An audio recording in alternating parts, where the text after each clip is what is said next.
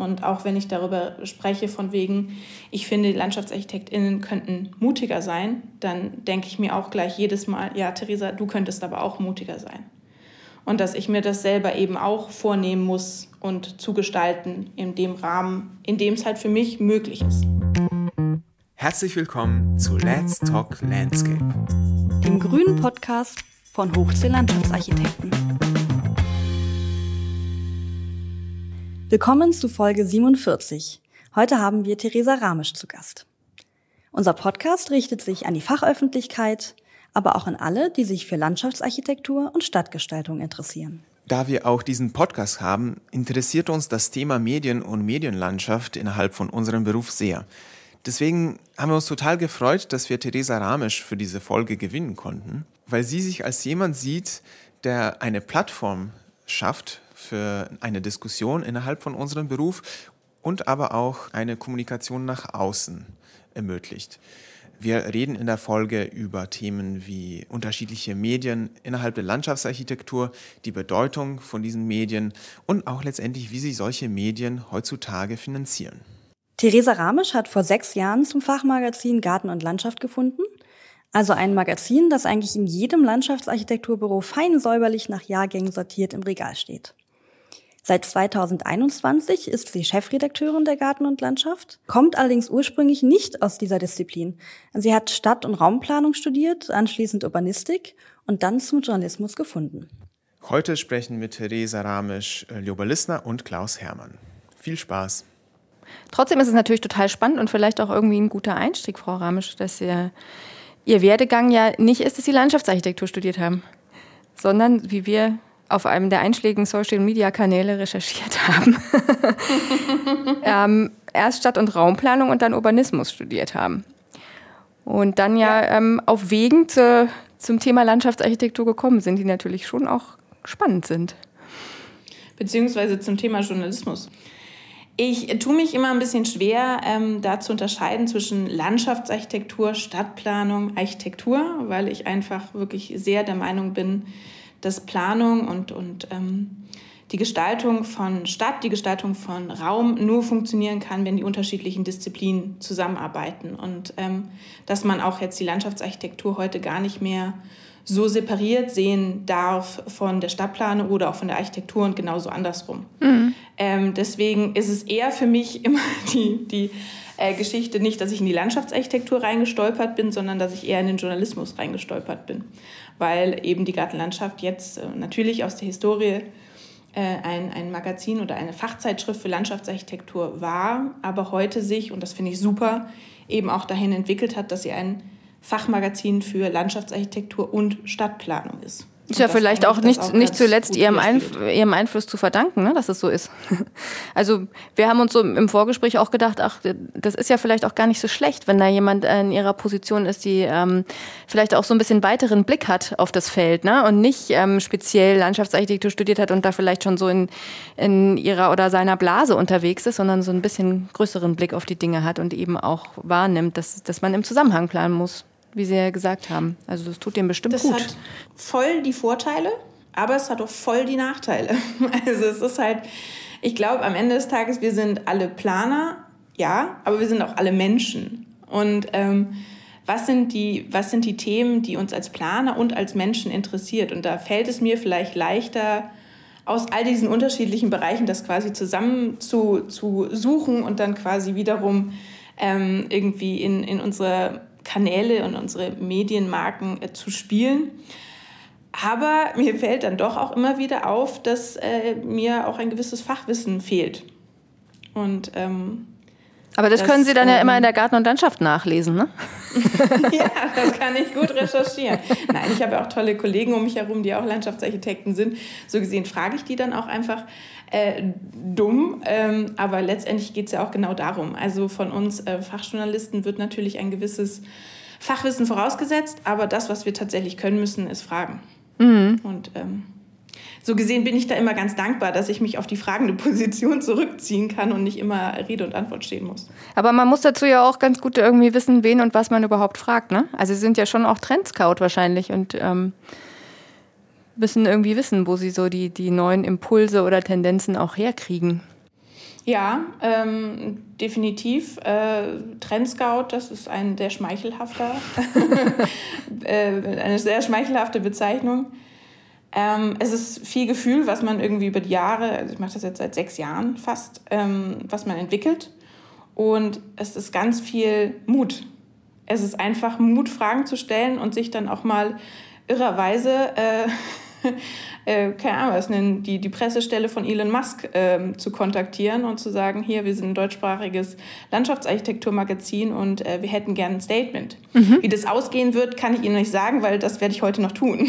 Ah, okay, wow. Haben sich bis zum Ende der Woche aufgespart. Mal schauen und ähm, eben dann versuchen, die unterschiedlichen Stimmen zu unterschiedlichen Themen einzufangen und die dann aber auch wiederum richtig wiederzugeben. Das ist schon, ähm, ich glaube, das ist einfach viel, viel Learning by Doing am Ende des Tages. Jetzt haben Sie ja eben selber gesagt, dass es äh, manchmal auch ein Nachteil ist, wenn man nicht so im, äh, im fachlichen Detail drin steckt. Andererseits ist es doch auch ein, vielleicht ein Vorteil, dass man sich nicht überall gleich irgendwie die Details vorstellt, sondern äh, sozusagen etwas äh, aus einer Überblicksperspektive auf die Dinge guckt. Und ähm, die wachsende Bedeutung der Landschaftsarchitektur im weitesten Sinne ist ja in den letzten Jahren schon viel diskutiert worden. Und ich glaube, das spürt auch jeder, dass wir da äh, am Stellenwert der Landschaftsarchitektur in der Gesellschaft ganz ordentlich gemeinsam geschraubt haben. Und das erfordert natürlich aber auch gleichzeitig eine andere ähm, Präsenz nach außen, ein anderes Standing, ein anderes Selbstbewusstsein. Eben auch zu sagen, ich kann nicht alles wissen. Ja? Also früher war es vielleicht beim Gartenarchitekten, wo man auch die Landschaft kommt ja eigentlich eher aus der kleineren Objektplanung und hat sich jetzt auch sozusagen viel breiter aufgestellt in den letzten Jahren. Ähm, da war es so, dass man, wenn man dann nicht einen Pflanzennamen sofort wusste, auf den äh, irgendwie einer zeigt, dann war man sozusagen ähm, fachlich, fachlich ungebildet, nicht gut ausgebildet.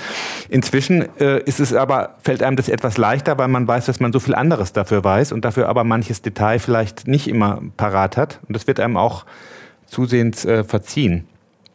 Und ich finde, darum ist ihre, ihre Position da aus anderen Bereichen zu kommen, mit einem Überblick auf die Dinge zu gucken, vielleicht auch etwas, was äh, ein bisschen befreit. Dann kann man immer sagen, okay, ich äh, bin in dem Detail nicht so, nicht so drin.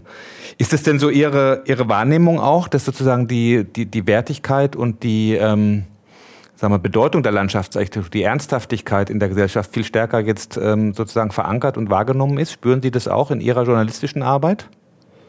Ja, definitiv. Also eben, ähm, ich glaube, es ist ähm, nicht die Relevanz der Landschaftsarchitektur, die sich jetzt irgendwie ähm, verändert hat, sondern die Themen der, der Stadtplanung und Stadtentwicklung allgemein. Also, dass wir einfach ein sehr starkes öffentliches Interesse ähm, bemerken, dass man jetzt auch mit Blick auf die vergangenen Jahre merkt, die Leute haben jetzt auch wiederum Zeit, ähm, sich mit diesen Themen ähm, Klimawandel, Stadtmobilität, Gentrifizierung ähm, äh, einfach auseinanderzusetzen und auch darüber zu diskutieren. Und sie wollen eben auch wissen, was wissen.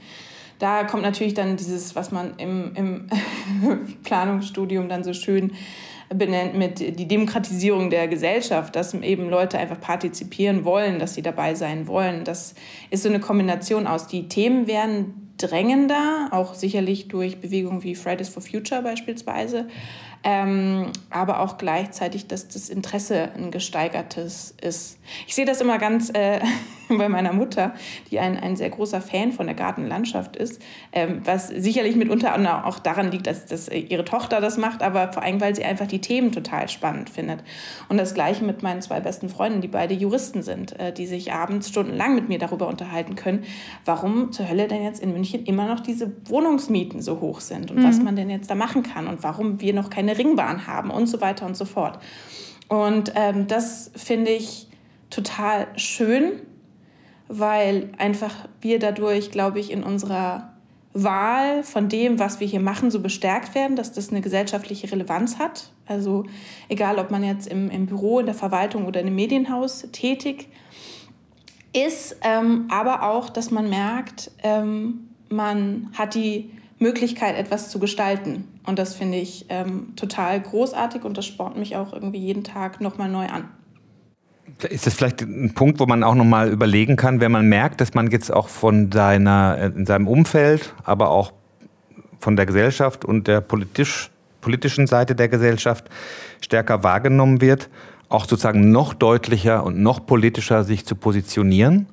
Also ist damit auch eine Verantwortungssteigerung verbunden. Man kann sich jetzt nicht mehr auf die Nische zurückziehen nach dem Motto, die anderen äh, entscheiden in den oberen Planungsebenen, was sozusagen Stadtentwicklung äh, angeht. Und wir kommen dann hinterher und sind eigentlich nur die, die dann versuchen, das zu retten, was noch zu retten ist. Inzwischen sind wir aber soweit auch in den Stadtentwicklungsprozessen verankert, dass man da ja auch ein sehr lautes Gehör sich verschaffen sollte, meines Erachtens, in den Wettbewerben, in den politischen Diskursen äh, und sich da auch, das merkt man auch der Garten und Landschaft in den letzten Jahren, an stärker positionieren müsste. Wie sehen Sie das? Also das politische, den politischen Aspekt an unserer gesellschaftlichen Relevanzsteigerung.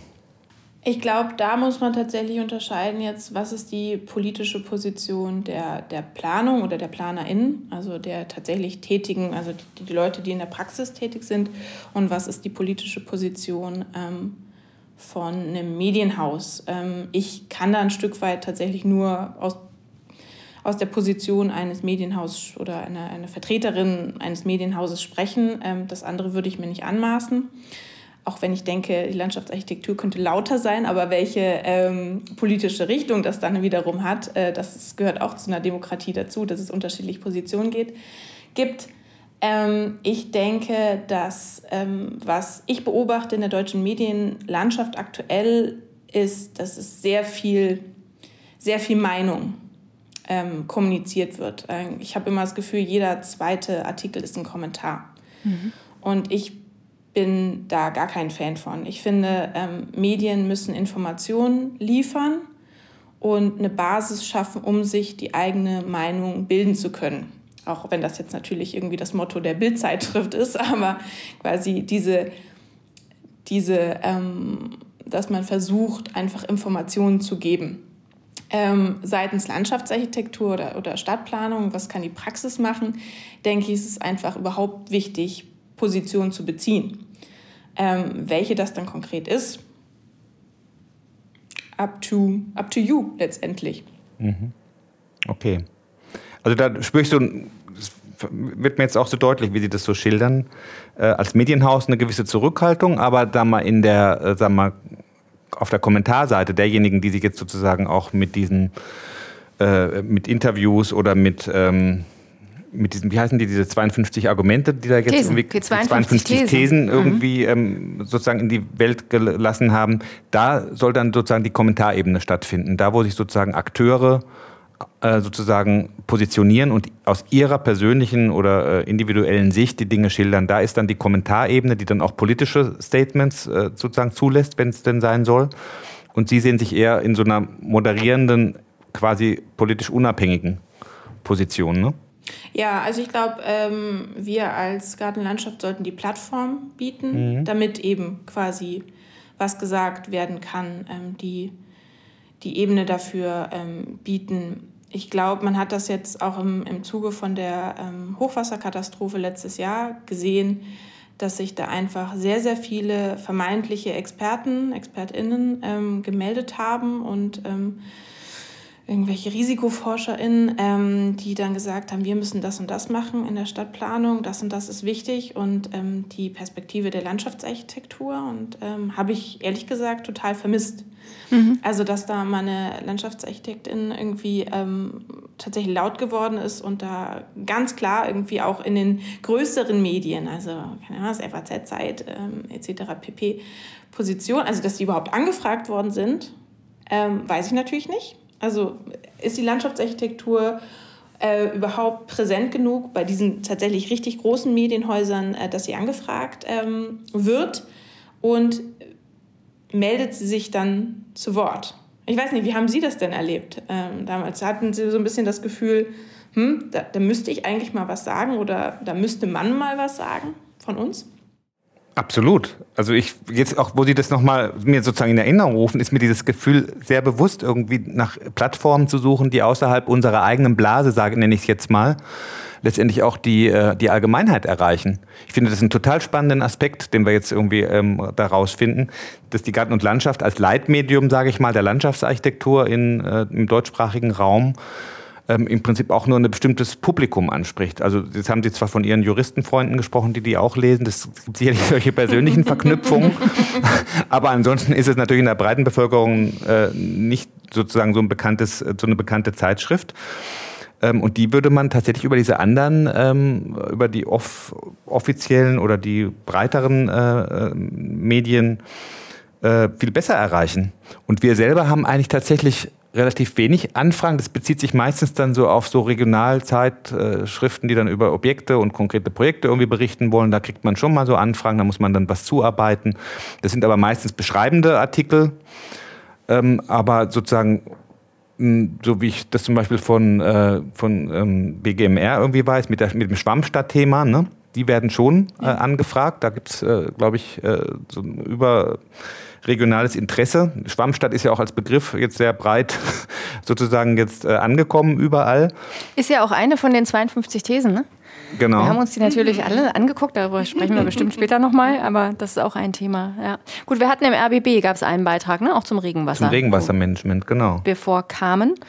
Ähm, aber an sich würde ich sonst auch denken, weil Sie das vorhin so schön gefragt haben, denken wir, glaube ich, immer noch eher, Mann müsste mal was sagen. Und letztlich müssten wir eher zu der Haltung kommen, wir müssten was sagen, wir mhm. möchten was sagen. Mhm. Und es ist sicherlich nicht unbedingt der Weg zu warten, bis man gefragt wird. Und da sind mhm. andere Professionen, glaube ich, einfach deutlich selbstbewusster, ähm, auch zu sagen, ich habe dazu was zu sagen und ich möchte gerne was dazu sagen. Lasst mich doch mal. Ja, erlebe, möglicherweise würden wir, da, würden wir da gut zu Wort kommen, wenn wir mal irgendwie den, den Mut aufbringen würden. Ne? Und da würde ich Sie, Frau Ramisch, als Journalistenexpertin, die jetzt sozusagen das ja auch selber als Frage aufgeworfen haben, gerne mal fragen, ähm, wie, wird, wie stellt man das denn an? Setzt man sich dann an den Tisch und wartet, bis das Telefon klingelt? Das, äh, oder setzt man sich sozusagen selber in Bewegung und versucht sozusagen die Meinungsbildner ähm, zu erreichen, indem man sie persönlich anspricht?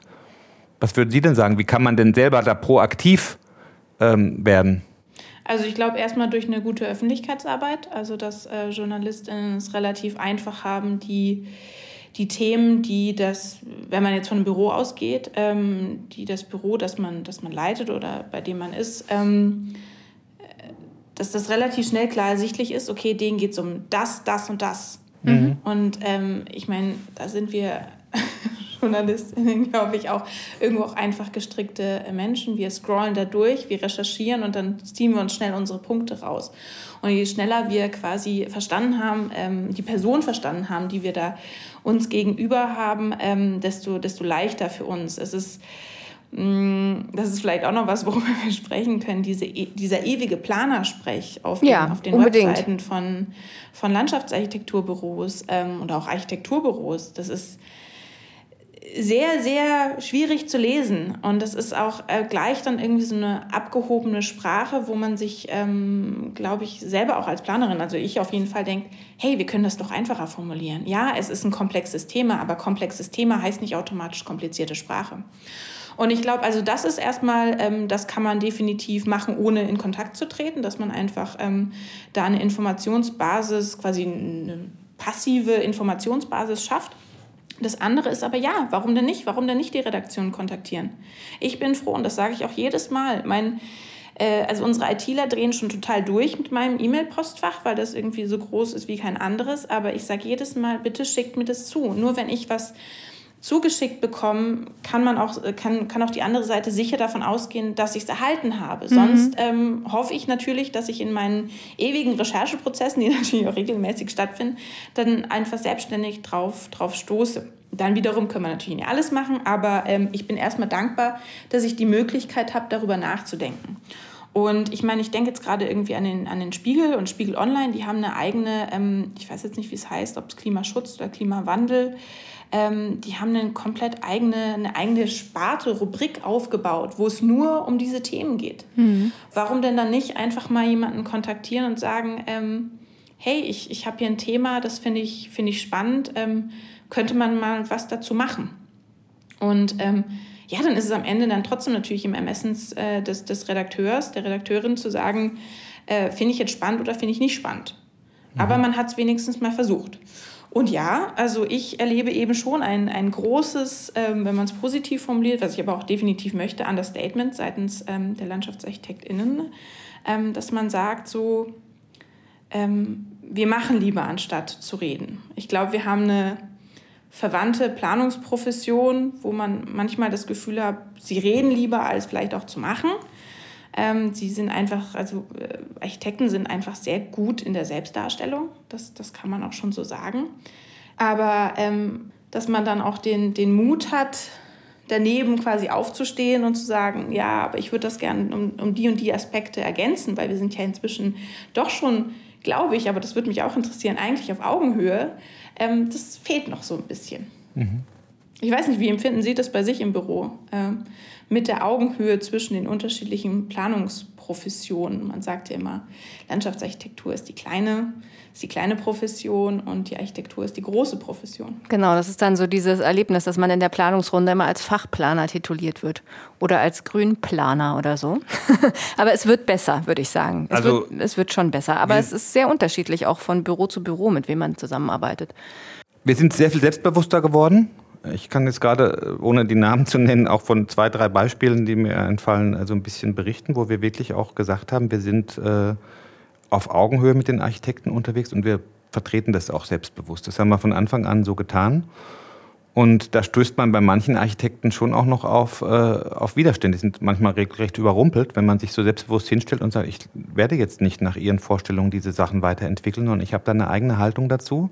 Deshalb sind wir auch ausgewählt worden vom Auftraggeber. Wir sind jetzt nicht irgendwie, haben uns jetzt nicht aufgedrängt, dieses Projekt zu machen. Und in der Regel sind wir auch ausgewählt worden vom Auftraggeber, dieses Projekt zu machen. Und darum ähm, möchte ich diesen Auftrag auch ernst nehmen. Und ich spüre da auch auf Auftraggeberseite, ähm, gerade wenn die Auftraggeber aus dem grünen Bereich auch kommen, doch auch zunehmend Unterstützung dass die das dann nicht einfach abbügeln, ist nach dem Motto, jetzt regen Sie sich doch nicht so auf, äh, lassen Sie erstmal den Architekten ausreden, sondern dass die das auch ähm, mit, mittragen. Weil es ist ja eben nicht nur unsere eigene Entscheidung, wie stark wir auftreten, es muss auch jemand da sein, der unser sozusagen selbstbewusstes Auftreten dann mit unterstützt. Wir haben jetzt gerade in einer Stadt äh, das Thema, wo es da schon auch ähm, bei einem großen Projekt darum geht, die Interessen der Landschaftsarchitektur, des Grünraums, der Nachhaltigkeit im öffentlichen Raum wirklich sehr, sehr ernst zu nehmen. Aber es gibt auf der anderen Seite eben auch noch äh, Vertreter, die das irgendwie glauben, selber definieren zu können. Und da sind wir, glaube ich, gerade in so einer, in so einer Übergangsphase, wo sich das sozusagen bei manchen Leuten so anfühlt, als hörten sie zum ersten Mal davon, dass Landschaftsarchitekten so viel, so viel mitreden dürfen. Aber es gibt auch den einen oder anderen, der dann, ähm, der das durchaus äh, dann äh, mitträgt. Oder die das auch unterwegs lernen. Ne? Die das auch unterwegs also lernen. Das, das ist schon und das hat natürlich auch was dann wieder mit äh, Selbstbewusstsein zu tun und mit äh, Haltung und mit äh, auch mal, wenn mal der Gegenwind kommt, nicht gleich klein beigeben und vielleicht auch mal auf den Tisch hauen und vielleicht auch mal wütend werden, wenn etwas nicht so läuft. Ja, und wir neigen ja so ein bisschen als Disziplin dazu, immer alles miteinander verbinden zu wollen und diese ganzen Schnittstellen, die sich da so als lose Enden dann im Freiraum einfinden, wieder zusammenzuknüpfen.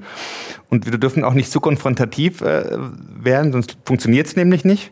Also wir fangen ja ganz oft, es ist vielleicht so eine sozusagen professionsimmanente ähm, Grundthematik, wir fangen ganz oft an, Probleme von anderen mitzulösen weil wir wissen, wenn wir es nicht machen, macht es kein anderer. Ja, ja, oder das Problem kommt dann einfach zum Schluss wieder und ist dreimal so groß. Genau. Ne? Ja, ja. Aber ich glaube, da, da, liegt so ein bisschen dieses Grunddilemma äh, drin, dass man sich so sehr um die ganzen, ähm, um dieses moderierende Zusammenführen von Dingen kümmert, dass man manchmal vielleicht den Blick für die übergeordneten Sachen und für dieses, ähm, für dieses äh, äh selbstbewusste äh, Auftreten irgendwie verliert, weil man sich so in diesen ganz vielen ähm, kleinen äh, Problemen verliert. Ja, und weil man ähm, darüber, glaube ich, auch manchmal den Blick für die eigene Haltung verliert. Mhm. Und, ähm, und dieses Selbstbewusstsein zu sagen, ich habe hier aber ähm, eine Planungsidee, die ist sinnvoll und äh, gut durchdacht und die so, möchte ich so weiterverfolgen, ne? weil man so in diesem Moderationsding mhm. drin ist, dass man dann auch zu schnell bereit ist, Ideen aufzugeben oder mhm. sich doch von anderen vorschreiben zu lassen, wie es gemacht werden soll. Ähm, und wenn man sich das mal vorstellt, wie das umgekehrt wäre, ne, uns geht es ja schon auch immer noch häufig, auch wenn zum Glück weniger häufig so, dass wir von den Architekten Skizzen bekommen, wie das im Freiraum aus deren Sicht zu machen ist. Und ich würde einfach so unheimlich gerne auch dann mal in der nächsten Planungsrunde mit einer Skizze kommen und die Grundrisse überplant haben. Irgendwann Irgendwann ist es auch soweit, Wenn ne? Sie machen, bitte, bitte sagen Sie mir Bescheid, da wäre ich gerne dabei. Ja.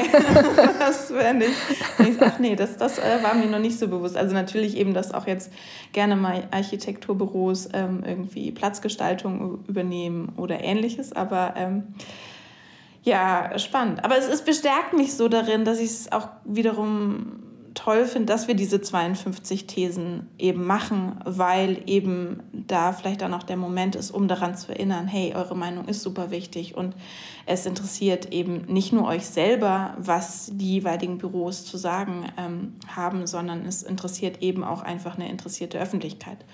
Und wir haben auch 52 Thesen ähm, so aufgebaut, dass wir haben vorhin schon ein paar Buzzwords so gesagt, eben äh, Schwammstadt beispielsweise, dass wir diese ähm, Artikel, wir haben immer einen Überblicksartikel und das funktioniert ganz, ganz ähm, schematisch eigentlich. Man hat einen Übersichtsartikel, bei dem man weiß, es gibt ein Keyword und dieses Keyword wird von der interessierten Öffentlichkeit gegoogelt. Mhm. Schwammstadt beispielsweise. Okay. Oder Gentrifizierung oder Klimawandel. Und daran gekoppelt sind wiederum dann die Statements von ähm, den jeweiligen Personen ähm, oder, oder äh, Büros, Institutionen, die wir eben kontaktiert haben, um quasi das eine mit dem anderen zu verbinden. Ja, Schwammstadt ist ein zentrales Thema. Gleichzeitig, ähm, liebe interessierte Öffentlichkeit, muss man aber halt auch wissen, dass die Schwammstadt uns nicht retten wird. Also wenn PolitikerInnen daherkommen und sagen, wir wären jetzt eine Schwammstadt und damit ist quasi das ganze Thema Hochwasserrisikomanagement gelöst, ähm, dann hat man eben da die Möglichkeit, sich zu informieren und wo eben auch, Sie haben BGMR gesagt, Carlo Becker, dann die Möglichkeit hat, äh, da entsprechend ähm, was draufzusetzen. Und das finde ich, also das finde ich so cool und das macht so Spaß. Hm, also wir sind auch total so gespannt schön. auf den weiteren Diskurs, der sich da entspinnt. Wir mhm. haben ja bei, bei einer von den ersten Thesen, ich weiß gar nicht, ob es die zweite war oder so, haben wir ja auch, durften wir schon ein Statement liefern und haben uns ja dann auch daraufhin natürlich das restliche Programm ausgedruckt und hier diskutiert und das ging gleich los mit der Diskussion. So, also das, das ist ja, schon, da sind wirklich auch tolle pointierte Sachen dabei. Ähm, und Sie waren aber auch das erste Büro, was gesagt hat, wir machen Video weil äh, das hat tatsächlich jetzt ein bisschen länger gedauert in der, im, in der, in der Umsetzung, ähm, weil wir erst nur Videos angefragt haben, also Bewegtbild, mhm. ähm, weil Bewegtbild halt einfach jetzt auch im Online-Journalismus sehr, sehr gut geht. Aber ähm, dass auch da sich trauen, das zu machen, haben wir das Gefühl, mhm. funktioniert noch nicht so ganz. Lieber, lieber ein Text. Mhm. Das ist interessant. Das finde ich ein sehr interessanter Hinweis. Wie ist denn das? Jetzt sind wir jetzt bei den 52 Thesen so ein bisschen angekommen, die ich wirklich wahnsinnig spannend finde. Da sollen ja auch ähm, nicht nur Leute aus der Landschaftsarchitektur und Planungsblase zu Wort kommen. So haben wir das verstanden. Ähm, wie kommen Sie denn dann zu den ExpertInnen oder Meinungsgeberinnen, die, die Sie da zu Wort kommen lassen? Hm. Ich glaube, wir haben eigentlich letztendlich, wenn man drei Ebenen oder, oder drei so Richtungen, in die wir steuern. Das eine sind PlanerInnen im, in, in den unterschiedlichen Professionen, die wir natürlich auch relativ gut gut kennen und wo dann mal eine Anfrage leichter versendet ist. Ähm, das andere ist diese partizipative Ebene, die wir aufgemacht haben, wo ich auch, äh, ich habe mich gestern tierisch gefreut, wo wir gestern die erste E-Mail bekommen haben mit dem ersten Text, wo wir gesagt haben, Super. Sie sind keine Planerin ähm, oder, oder ein Politiker oder, oder, oder und Sie interessieren sich für diese Themen. Ähm, hier sind die ganzen Thesen, die wir geplant haben. Bitte partizipieren Sie. Schicken Sie mir, also in dem Fall eben direkt an mich ähm, eine E-Mail mit dem Statement und einem Bild und ähm, wir publishen das dann. Und das hat gestern dann, äh, kam da tatsächlich dann auch die erste Meldung rein. Von der Planerin, muss ich jetzt in dem Fall sagen. So gesehen äh, funktioniert es noch nicht ganz, aber wir sind dran. Und die dritte Ebene ist dann eben ähm, Personen, die nicht unbedingt direkt in der Planung ähm, aktiv sind, und das hat was mit Recherche zu tun. Mhm. Einfach, ähm, dass man sagt, okay, welche Personen ähm, haben sich denn schon mal zu Wort gemeldet oder einfach auch natürlich durch unser Netzwerk. Also egal, ob es unser internes Netzwerk ist, ähm, wir haben ja auch das Architekturmagazin Baumeister direkt neben uns sitzen, international die Topos, aber auch eine Restauro, ähm, wo man sagt, äh, wo man einfach ins Gespräch mit anderen Redakteuren kommt und sagt, hey, ich habe das, ihr macht das ja, frag doch mal den und den. Andererseits, wir haben auch ein sehr, sehr großes AutorInnen-Netzwerk, ähm, die dann wiederum auch uns sehr, sehr viele Sachen zuspielen. Und das funktioniert eigentlich ähm, recht gut. Ich würde jetzt noch mal, ähm, weil Sie eben gesagt haben, ähm, Sie haben das Gefühl, dass man noch zu zaghaft oder noch zu wenig äh, sozusagen selbstbewusst äh, als Landschaftsarchitektinnen sich ähm, in der Öffentlichkeit positioniert. Wir haben jetzt ja ganz andere Keywords oder große Themen, über die jetzt im Moment alle reden. Energieversorgung, Ukraine-Krise, Krieg, Atomenergie, also wirklich eine Zeitenwende, wie sie jetzt überall in der Politik auch benannt wird, die so grundsätzliche Auswirkungen auf unser zukünftiges Leben haben wird in der ganzen Welt eigentlich, die wir überhaupt noch nicht überblicken können. Aber die Auswirkungen werden gigantisch sein. Hoffentlich sozusagen nicht so schlimm, wie man es äh, sich, ähm, wenn man einen schlechten Tag hat, ausmalt.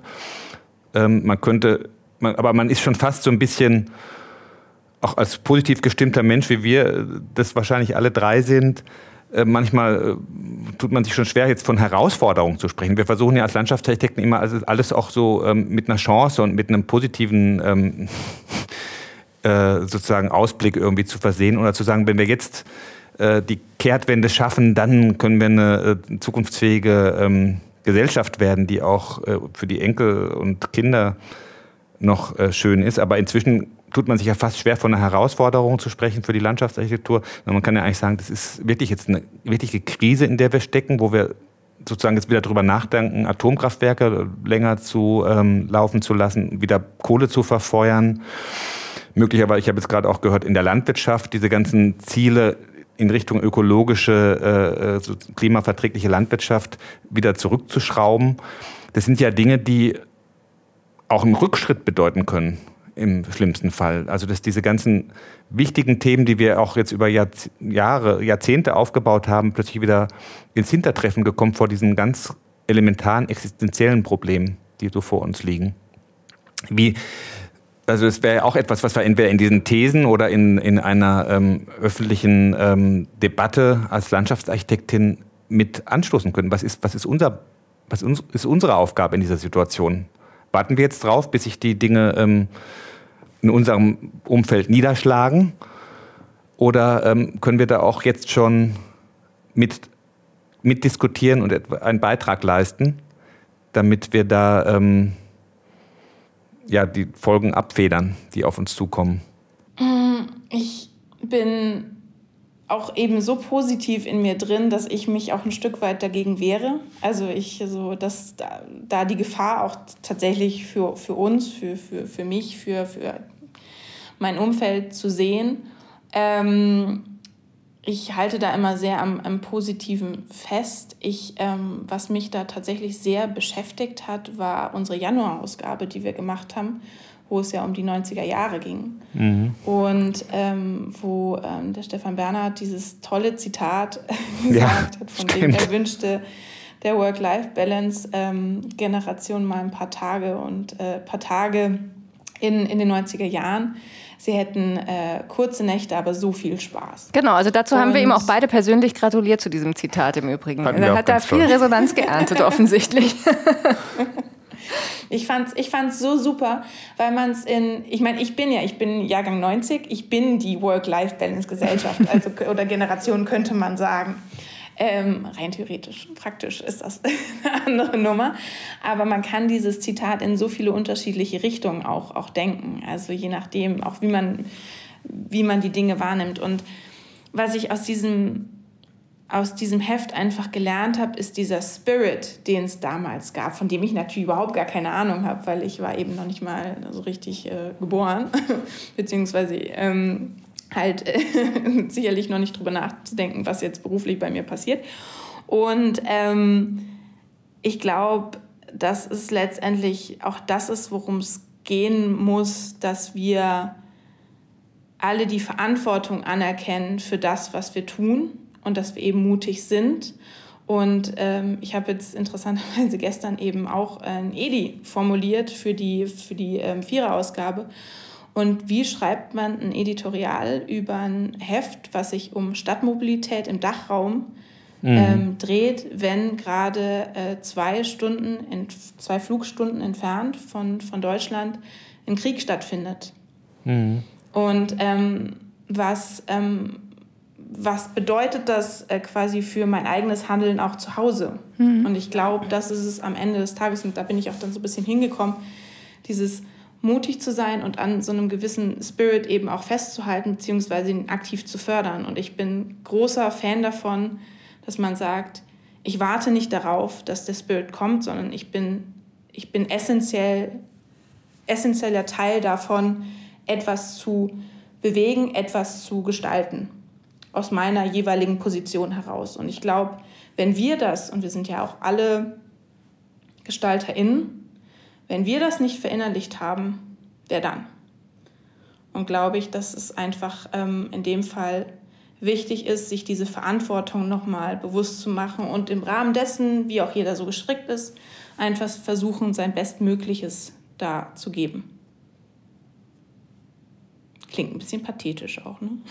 Ja, das ist, das ist richtig. Aber das heißt auch so ein bisschen im Umkehrschluss, ähm, dass neben diesem so mal globalen politischen Engagement, dem selbstbewussten Auftreten in der Gesellschaft für die verschiedenen Themen der Landschaftsarchitektur oder auch der Nachhaltigkeit auch das ganz persönliche Tun und der ganz persönliche Spirit wichtig ist. Ne? Dass man also auch versucht, wo kann ich in meinem unmittelbaren Umfeld, wo ich wirksam werde, Sie jetzt als Journalistin mit einem Leitmedium und mit den ganzen Kontakten, die Sie ja auch haben, die führen ja auch viele Gespräche und haben damit auch eine gewisse ja, Möglichkeit, äh, sich Gehör zu verschaffen, also dass man wirklich auch von sich, von sich die Dinge irgendwie denkt und ähm, aktiv wird. Ja, ich glaube, dass es, also es wird nicht sich jede einzelne Person in jedem Landschaftsarchitekturbüro so gehen, aber ich glaube, das, was uns als PlanerInnen schon verbindet, ist eine große Leidenschaft. Mhm. Also eine Leidenschaft für unsere Umwelt, ein Bewusstsein für das, was im im Stadtraum, im, im Landraum, was da passiert und ähm, dass diese Leidenschaft ähm, aber sich ja nicht nur auf das konzentrieren muss, was wir tagtäglich in der Arbeit tun, sondern eben, dass das einfach diesen, diese gesellschaftliche Relevanz hat, die auch darüber hinausgehen kann. Also dieses vom Beobachter wieder Macher werden. Und auch wenn ich darüber spreche, von wegen, ich finde, die LandschaftsarchitektInnen könnten mutiger sein, dann denke ich mir auch gleich jedes Mal, ja, Theresa, du könntest aber auch mutiger sein. Mhm. mhm. Genau. Und dass ich mhm. mir das selber eben auch vornehmen muss und zugestalten in dem Rahmen, in dem es halt für mich möglich ist. Ja, ja. also aus so einer Beobachterposition rauszukommen ne? und so abzuwarten, was wer auch immer tut, sondern einfach immer wahrzunehmen, wir sind ja dieses Wir. Und auch wenn wir vielleicht ja. jetzt gerade in dieser akuten Situation noch so ein bisschen ratlos sind oder auch ähm, gespannt oder vielleicht auch ein bisschen ängstlich, was dann da äh, an, an Aufgaben auf uns zukommt, dann glaube ich aber auch, diese Leidenschaft, die wir haben, die Sie angesprochen haben, Frau Ramisch, die wird auch irgendwie dazu führen, dass wir das erkennen, was wir da tun können und was wir da angreifen können. Ja, und ich glaube, das eben kann man nicht nur auf ein Krisenthema, sondern oder sollte man eben nicht auf ein Krisenthema konzent äh, fokussieren, konzentrieren, sondern eben auf, auf diverse und ähm, auch dieses, ja, eben dieses Gestalten, dass dieses Gestalten sich in sehr, sehr unterschiedlichen Dimensionen darstellen lässt. Mhm. Das finde ich total spannend und interessant. Mhm. Wenn man jetzt, wenn man jetzt mal die positiven Dinge aus diesen jetzt ganz aktuellen Krisen, die uns jetzt seit, äh, seit, seit dem Einmarsch in der Ukraine irgendwie begleiten, versucht herauszudestillieren. Ähm, könnte man ja auch sagen, so die, ähm, die Erkenntnis, die wir wahrscheinlich alle drei miteinander schon seit vielen Jahren irgendwie haben, dass man sich unabhängiger machen muss von äh, sozusagen fossilen Rohstoffen, die zumal in Autokratien und Diktaturen vor, vor, vorrangig ge, gefördert werden, ist eigentlich eine Binsenweisheit, hat aber nicht dazu geführt, dass wir in den letzten 20 Jahren uns da wirklich unabhängig gemacht haben. Und das könnte jetzt ja passieren durch diese politische Erkenntnis, die wie so eine Flut im äh, Ahrtal über uns kommt, dass wir jetzt eine Schwammstadt brauchen, brauchen wir jetzt hier tatsächlich diese Energieunabhängigkeit und eine äh, sozusagen Energieversorgung, die wirklich nachhaltig ist. Das könnte zum Beispiel ja auch dazu führen, dass im landschaftlichen Kontext dann auch diese ganzen Themen Energielandschaften und so weiter einen ganz anderen Stellenwert kriegen, wenn jetzt plötzlich diese Regularien, über die man jetzt zäh und formalistisch gestritten hat, aufgehoben werden sollten, beispielsweise. Ne? Definitiv. Also ich meine, ich glaube, wir können jetzt im Zuge von der, von der Corona-Krise alle, diese, alle diesen Satz von wegen Don't let a crisis go, go to, also von wegen, man soll eine Krise nicht ähm, an sich vorbeigehen lassen, ohne, ohne das aufzugreifen, ohne daraus zu, zu lernen. Ähm, können wir jetzt langsam irgendwie alle nicht mehr hören, aber letztendlich geht es ja genau darum. Es ist eine Sensibilisierung für eine Situation und ähm, die Situation ist dann jetzt einfach halt da, wie sie ist. Aber was lernen wir jetzt daraus vor allem und was müssen wir jetzt anders machen? Also ähm, man kann das so sehen, dass man sagt, okay, wir müssen äh, anders mit unseren ähm, Ressourcen, mit unseren Rohstoffen umgehen, wir müssen ein anderes Handling finden. Aber andererseits, das, was mich jetzt auch noch beschäftigt hat, war auch die Frage, wie ähm, politisch, und da kommen wir eigentlich schon wieder ein bisschen so in Richtung äh, von vorhin zurück, wie politisch darf denn und muss Planung sein? Weil natürlich auch gerade in diesen ähm, in, in, äh, in den Ländern wie, wie Russland und China gerade auch die großen Star-Architekten halt ihre Leuchtturmprojekte hatten und mhm. haben. Und dass das ihnen natürlich jetzt auch zum Teil auf, auf die Füße fällt und sie sich ähm, einen wirtschaftlichen Vorteil dadurch ähm, verschafft haben. Also fair enough. Aber natürlich da auch eben ähm, Verbindungen eingegangen sind, die jetzt schwierig zu, oder schwieriger zu handeln sind. Und auch da, was, was lernt man daraus und wie geht man daraus dann weiter mit? Und ich glaube, das sind ganz, ganz viele einzelne Punkte. Und darüber muss man sprechen und dann muss man vor allem was machen. Mhm. Sehr gut. Und ich glaube auch da, so, äh, das, das merke ich jetzt auch immer, wir haben eine neue Regierung, die sich jetzt auch irgendwie erstmal finden muss, ähm, die sich zum Teil jetzt aber auch schon wieder in, in Floskeln ähm, verheddert, jetzt nicht bezogen auf den Ukraine-Krieg, sondern auf andere Themen und auch da eben versuchen, ähm, Demokratie zu fördern, indem Personen, die eben äh, in den jeweiligen Bereichen, ob das jetzt Energielandschaften oder Energiemanagement oder eben wie mache ich eine Schwammstadt, wie gehe ich mit, wie gehe ich mit ähm, Hochwasser- oder Klima, Klimaschutzmaßnahmen ähm, um, die da eben einfach versucht, auch mitzusprechen. Und ähm, umso wichtiger ist es, lauter oder präsenter zu werden. Mir fällt mir dann gleich unser Leitbild wieder ein. Darauf komme ich gerne zurück, weil ich merke, dass es mir persönlich wahnsinnig hilft, ähm, Dinge auch bis zu einer politischen Ebene hin besser zu vertreten, weil wir uns einfach dadurch, dass wir gesagt haben, unser Leitbild ist gemeinsam nachhaltig gestalten und das weiß auch jeder, der mit uns zusammenarbeitet, wir irgendwie eine ganz gute Möglichkeit haben, darauf immer wieder Bezug zu nehmen und zu sagen, ja Leute, Ihr habt das aber gewusst, wenn ihr uns einkauft sozusagen, dann werden wir da auch immer wieder äh, drauf pieken und sagen, die Planung muss nachhaltig sein. Und da müsst ihr im Zweifel irgendwie mehr Geld in die Hand nehmen oder es ist erstmal ungemütlicher, es ist vielleicht aufwendiger, man muss vielleicht mehr Varianten prüfen, aber das ist dann eben so. Ich finde das wahnsinnig hilfreich, dass wir uns da auf so einen, ja, auf so einen Konsens geeinigt haben, nachdem wir jetzt echt gut arbeiten können. Ja, das ist etwas, worin man, wohin man dann immer zurückkehren kann. Ja. Also was einfach eine gute Basis für einen selber ist, wo man, glaube ich, dann auch einfach sich sicher fühlt, ein Stück weit. Und da spricht ja auch überhaupt nichts gegen. Also einfach bestimmte Grundsätze zu haben, die man auch einfach auch Sätze zu haben, auf die man sich auch immer wieder beziehen kann. So wie ich sage zum Beispiel eben, ähm, ich möchte die Gartenlandschaft, ich möchte, dass die Gartenlandschaft für äh, Information steht und nicht für Diskurs. Und das ist dann, das ist so eine, so eine Richtlinie, der man dann folgen mhm. kann. Jetzt hat sich ja die Garten- und Landschaft auch so in, ins Digitale ähm, gewandelt, kann man nicht sagen, aber wie so ein, wie so ein zweiter, zweiter äh, Plot eigentlich. Ne?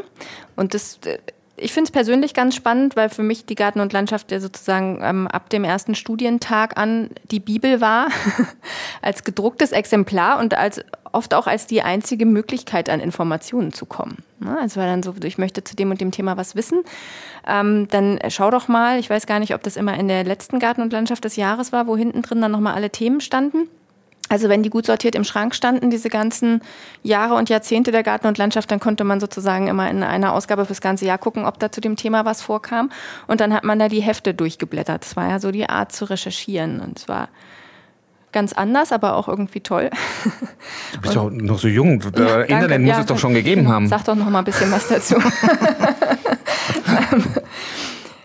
Nee, das ist, äh, also dieses, äh, ja, dass das so eine Instanz ist, das hat mich total geprägt. Und ähm, jetzt ähm, hat sich das ja vielleicht auch so ein bisschen geändert, dadurch, dass natürlich die Möglichkeiten an Informationen zu kommen viel umfangreicher geworden sind und durch eine Google-Recherche man an allen Ecken und Enden ähm, an Informationen kommt.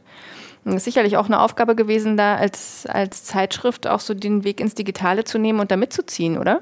Ja, und es ist definitiv immer noch. Also das ist eine der großen Herausforderungen der aktuellen Zeit für ähm, nicht nur jetzt unser Haus, nicht nur Georg, ähm, sondern eben Georg und die Gartenlandschaft, sondern eben eigentlich für alle deutschen, deutschen Medien äh, die Digitalisierung. Und das ist ähm, ein Transformationsprozess, den man auch erstmal so äh, stemmen muss. Das ist, das ist gar nicht so leicht. Ähm, mir hat mein Journalistenkollege gesagt, äh, ein ein Fachmagazin oder eine Fachzeitschrift sollte im besten Fall sein ähm, wie ein guter Freund. Also ein guter Freund, der einen auf, auf seinem Weg begleitet, dem man seine, ähm, kostbarste, äh, sein kostbarstes Gut eigentlich schenkt, Zeit und danach Geld. Das darf man natürlich auch nicht mhm. vergessen. Und ähm, gleichzeitig geht dieser Freund aber auch gemeinsam mit einem einen Weg. Also er bleibt nicht stehen, sondern er verändert sich. Und ähm, das finde ich auch weiterhin sehr, sehr wichtig, dass man sich das auch immer wieder bewusst macht. Erstmal, äh, welche Verantwortung man als Fachmagazin hat ähm, gegenüber den LeserInnen.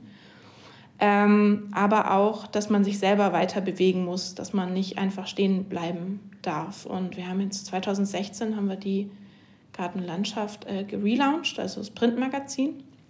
Und, ähm, und jetzt gerade in den letzten zwei Jahren einfach im Online-Bereich sehr weiterentwickelt, was sehr schön ist. Äh, das ist Online-Journalismus, ist halt einfach zahlenfixiert.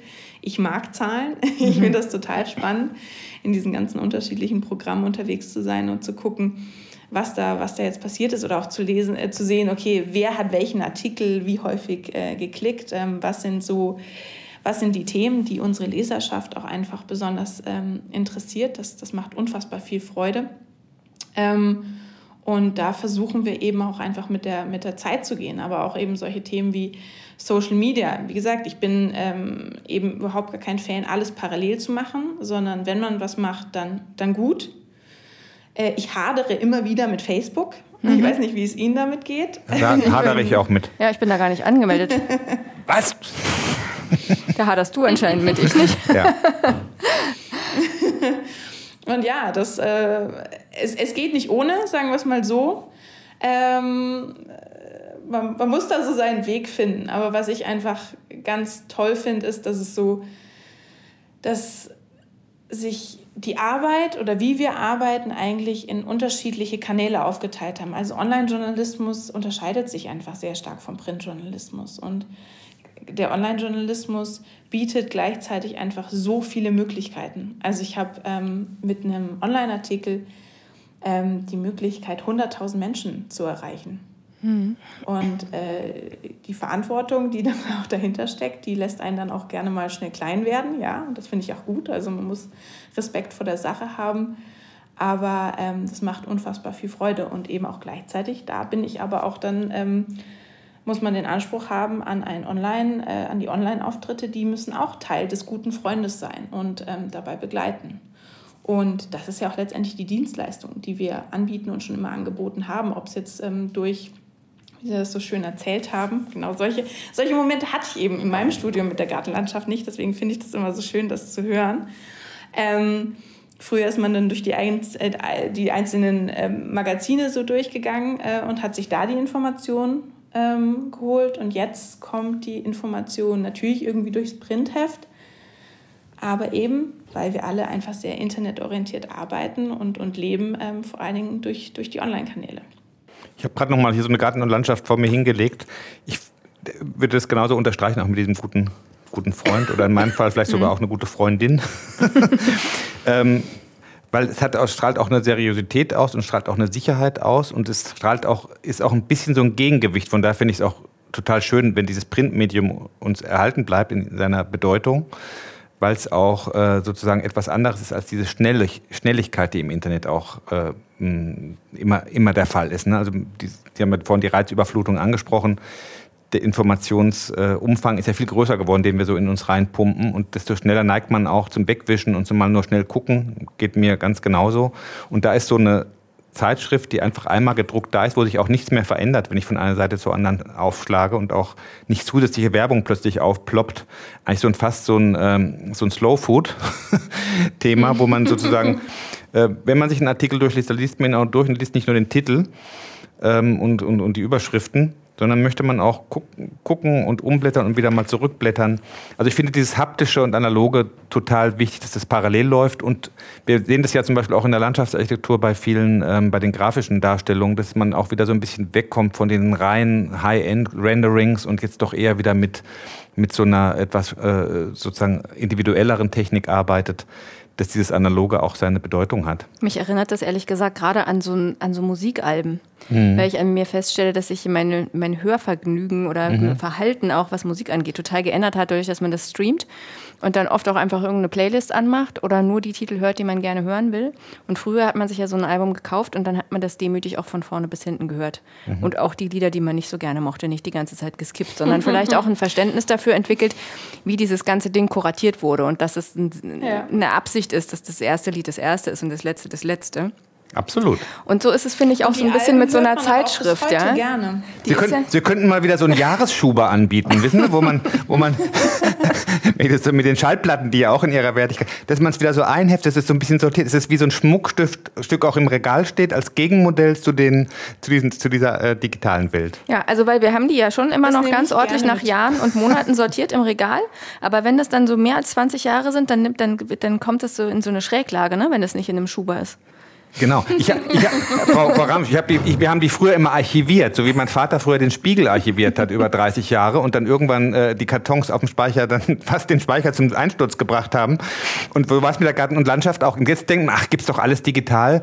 Lass uns mal diese alten Jahrgänge wegtun. Das ist eigentlich als Archivalie ja was total wertvolles, sowas auch noch analog im Schrank stehen zu haben. Von daher finde ich diesen Schuber eigentlich ganz schön. Ich glaube, da würde mir das leichter fallen, die weiter ähm, sozusagen so schön ordentlich im Regal äh, zu sortieren. Ähm, Print ähm, ist ja auch viele für inzwischen jetzt einfach ein, ein Luxusgut. Ähm, die Abonnentenzahlen gehen deutschlandweit einfach zurück. Man hat nicht mehr so häufig ein Print-Abo, wie man es eben früher hatte. Das ist einfach die harte Realität und dementsprechend eben auch der Transfer Transformationsneed seitens Medienhaus. Und gleichzeitig haben wir natürlich als Medienhaus ganz andere Möglichkeiten, darüber Themen zu spielen. Also mhm. zum Beispiel irgendwie jüngst diese Petra Kahlfeld-Geschichte, äh, wo man natürlich dann äh, viel schneller online reagieren kann, als dass man warten muss, bis dann, ich weiß gar nicht, welches Heft das gewesen wäre, ja, das Märzheft. Also die ganze Sache hat ja schon, äh, war Anfang des Jahres mit der neuen Bausenatorin in Berlin. Und ähm, letztendlich hätten wir dann erst im März darüber berichtet. Mhm. Ja. Schwierig, finde ich schwierig. Also was ich noch so einen ganz interessanten Punkt finde, ähm, wenn die Garten und Landschaft hier ankommt, dann ist mein, meine Handbewegung trotzdem, die erstmal so an dem, an dem Rücken des Heftes festzuhalten und zu schütteln, damit die Werbung rausfällt. Ähm, also sie, es gibt ja halt das Werbung im Heft. Öfter. Ja, das ist, das ist ja bei anderen Zeitschriften das Gleiche. ist jetzt nicht nur der Garten und Landschaft immanent. Ähm, Nein, nur die Gartenlandschaft ist so beliebt bei Anzeigenkunden. Nein, natürlich nicht. Ähm, und ich meine, das ist ja auch, ist ja auch nötig, ist ja klar. Es verschafft ja in, in einer Art auch eine, eine Freiheit, weil man dann über die finanziellen Ressourcen wiederum verfügt, über die Dinge zu berichten, über die man gerne berichten möchte. Und andererseits ist es aber natürlich auch so, dass man dann halt einfach Hersteller hat, ähm, ja, die dann da im Heft auch auftauchen und ähm, man sich vielleicht auch überlegen muss oder möchte, welche möchte man da zeigen. Ähm, nimmt, nimmt man da alle an, die irgendwie ähm, sich präsentieren wollen oder gibt es da vielleicht auch irgendwie Leitlinien, wo man sagt, nee, da, ähm, das möchte ich nicht? Ist natürlich schwierig, weil wir arbeiten ja ähm, in unserem Beruf auch viel mit, äh, mit Materialien, die jetzt so im ersten Blick oder auf den ersten Blick nicht unbedingt wahnsinnig nachhaltig sind beispielsweise. Oder sagt man ähm, bestimmte Herkunftsländer, da würde man nichts bewerben oder so. Also ich finde das schon irgendwie ein ganz interessantes Feld, ob man dem so Grenzen setzt und auch ähm, ist ja so ein bisschen fließend dann auch, wenn Produkte vorgestellt werden. Ne? Also das ist ja dann so ein bisschen Product Placement mäßig. Wie, mhm. wie kann man da trotzdem irgendwie glaubhaft bleiben und nicht, ähm, und nicht so eine Werbeveranstaltung machen, die als solche nicht gekennzeichnet ist? Also es ist definitiv ein sensibles Thema. Und ich glaube, man ähm, tut gut, das als sensibel auch ähm, zu behandeln und nicht einfach ähm, da irgendwas zu machen. Ähm, und so ist unsere journalistische Unabhängigkeit also eigentlich das höchste Gut. Die redaktionelle Hoheit schlägt immer die Interessen von Anzeigenkunden. Mhm. Ich muss äh, zur Verteidigung von der Redaktion sagen, dass wir unserem Sales schon verboten haben, äh, es, er darf nicht mehr als fünf Beilagen. Ah, okay. weil ich es äh, auch nicht so, nicht so gut finde. Es ist natürlich, ähm, also Fakt ist, Anzeigen finanzieren Hefte. Weil einfach die Abonnentenzahlen zurückgehen und ähm, wir sind alle von der Wirtschaftlichkeit oder wir, wir müssen alle schauen, dass unser jeweiliges Business äh, wirtschaftlich ist. Ähm, wir haben das große Glück und ähm, das äh, habe ich mir jetzt auch letztens nochmal auch verdeutlicht mit anderen, mit anderen Magazinen, die vielleicht eher so im ähm, B2C-Bereich unterwegs sind, wo es dann eben tatsächlich also äh, einfach sehr öffentlichkeitswirksame Medien, ähm, die davon nochmal anders konfrontiert sind ähm, was Anzeigen angeht, weil wir letztendlich äh, trotzdem in unserer Branche bleiben. Mhm. Also wir sind tendenziell eigentlich immer, ja. Ähm, wir sind also mit Herstellern in Kontakt, die ja eigentlich gemeinsam mit uns, ähm, uns PlanerInnen in dem Fall, ähm, ähnliche Ziele verfolgen, die auch Nachhaltigkeit ähm, sehr groß schreiben, in der Regel, ähm, die unsere Umwelt gestalten wollen. Und da möchte ich auch ein Stück weit von wegkommen, dass man Anzeigenkunden oder beziehungsweise die ganze ähm, Branche als Finanzierer sieht, sondern eben auch ihnen auf Augenhöhe begegnet und als, als, Teil, als Teil unserer Gestaltungswelt. Ähm, insofern ähm, gibt es eine Qualitätssicherung dadurch, dass unser Sales in der Regel auf die Unternehmen zugeht. Mhm. Also, und ähm, da werden wir auch in der Redaktion dann vorab auch schon mal kontaktiert und in der Regel kontaktiert und wird dann gesagt, Theresa, kannst du dir das mal angucken? Findest du das cool? Findest du das gut? Und da habe ich schon auch in der Regel die Möglichkeit, auch noch mal zu intervenieren, äh, was ich dann auch tue, wenn ich es nicht möchte. Und ähm, so gesehen finde ich das ähm, ganz, ganz wichtig. Ähm, die Produkte, die Sie angesprochen haben, ähm, das ist ganz klar gekennzeichnet ähm, das, ist, das ist das Wichtige. Ich glaube, ich ähm, durch, durch Instagram, wo ja jetzt auch jedes Mal eben, sobald ein Product Placement ist, muss man es als Anzeige kennzeichnen äh, in den Online-Medien. Sofern ich da richtig informiert bin, ist das jetzt in dem Fall eben nicht ähm, in, in den Printmedien so. Ähm, die Kennzeichnung als Produkte und als Referenzen definiert das schon, mhm. gibt dem Leser ganz klar den Hinweis. Zusätzlich findet aber auch nochmal eine redaktionelle Sichtung statt. Auch da ist eben unsere journalistische Unabhängigkeit uns, uns wahnsinnig wichtig. Also die sind in keinem Fall irgendwie bezahlt. Ähm, und da wird auch redaktionell nochmal drüber gegangen, weil ich äh, überhaupt gar kein Fan bin von PR-Sprech. Sprech. Und wenn wir bei den PlanerInnen anfangen und den vielen Schachtelsätzen und ähm, dem Planerdeutsch, dann äh, kann man das auch ähnlich auf die Hersteller übertragen mit sehr, sehr vielen Substantiven, sehr, sehr vielen Passivkonstruktionen und so weiter und so fort. Also da versuchen wir einfach wirklich ähm, eben entsprechend sensibel mit umzugehen. Das heißt, Sie versuchen generell dafür zu sorgen, dass gut und pointiert formuliert wird im Heft, egal von wem oder über was. Das ist ja auf jeden Fall gut. Ja. Aber es, aber es ist schon so ein bisschen so ein bisschen überlagert das schon sozusagen diese äh, sozusagen diese Layout-Struktur des Heftes. Ne? Also wenn man jetzt, ich habe es gerade nochmal aufgeblättert, die Februar-Ausgabe, da gibt es eben jetzt diese Rubrik Lösungen und Referenzen. Mhm. Das sind ja im Prinzip äh, Hersteller, die sich da ein Stück weit auch präsentieren dürfen. Ähm, genau. Und ähm, da steht Oder jetzt nicht. Die wir anfragen. Genau. Also wir fragen genau. an, okay. wir fragen aktiv an. Mhm wir äh, bringen im nächsten Heft äh, Lösungsteil zu ähm, Stadtmobiliar. Mhm. Habt ihr da etwas Aktuelles, Spannendes, was, äh, okay. was passen würde? Und das wird uns zugeschickt. Das wird dann redaktionell gesichtet, sich dafür oder dagegen entschieden. Okay, gut. Also das ist schon kuratiert. Das ah, ist ja, auch, schön. Das ja. ist ja vielleicht auch einfach so ein Stück weit Teil des, ähm, der Informationen, die man halt so mhm. ähm, sammelt und auch braucht und die tatsächlich wir ja auch ein Stück weit brauchen. Also Sonst. Ähm, das finde ich jetzt wirklich ja. nochmal eine gute Information, Frau Amstol. Das war mir, war mir nicht so klar.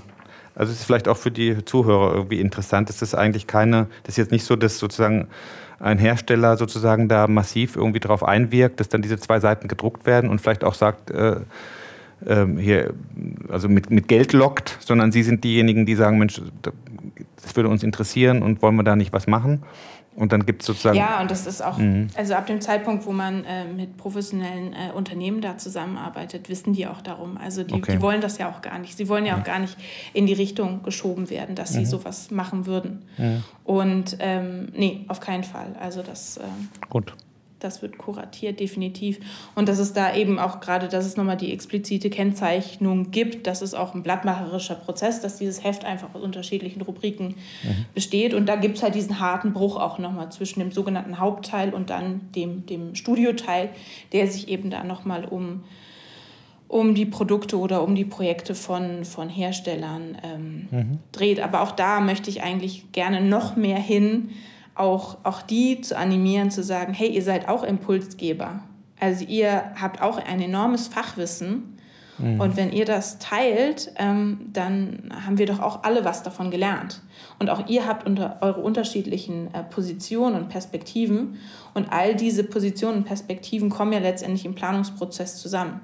Und ich glaube, da ist ähm, Kommunikation letztendlich immer einfach ein guter Weg, um auch nochmal neue Wege zu definieren. Hey, wie kommen wir dann am Ende des Tages wirklich zu einer guten und schönen Umsetzung? Ja, toll. Haben wir ja. jetzt nochmal ganz schön viel auch übers Heft gelernt, Mensch, super. Genau, also wirklich einiges über das Heft gelernt, über ihre, über ihre Arbeitsweise.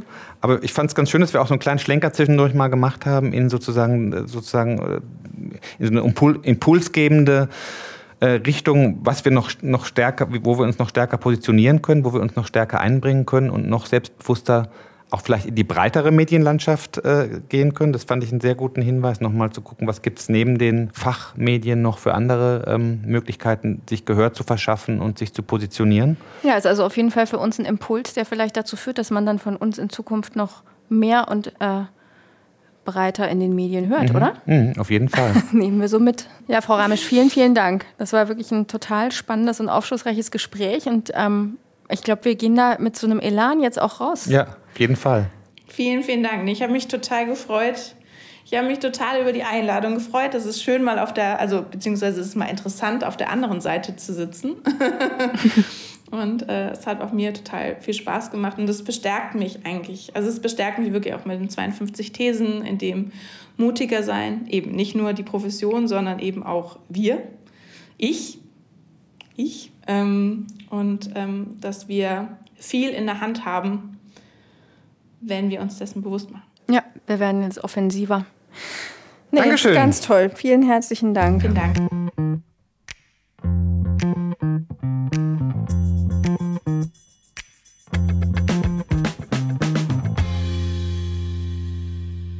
Das war eine wirklich interessante Folge. Hat mich auch persönlich sehr interessiert, weil mir das Thema sehr nahe liegt. Ähm, und ich hoffe, wir, ähm, wir haben auch weitere Gäste zu dem Thema in der Zukunft, äh, weil unser Podcast ja auch zu dieser Medienlandschaft gehört. In zwei Wochen haben wir unseren nächsten Gast bei uns, und zwar Herrn Siemsen. Mit ihm sprechen wir über alle Themen rund um Licht. Licht im Freiraum, welche Atmosphäre kann man damit erzeugen, welche Rolle spielt es für das Sicherheitsempfinden, aber auch, wann brauchen wir die Abwesenheit von Licht, also Dunkelheit?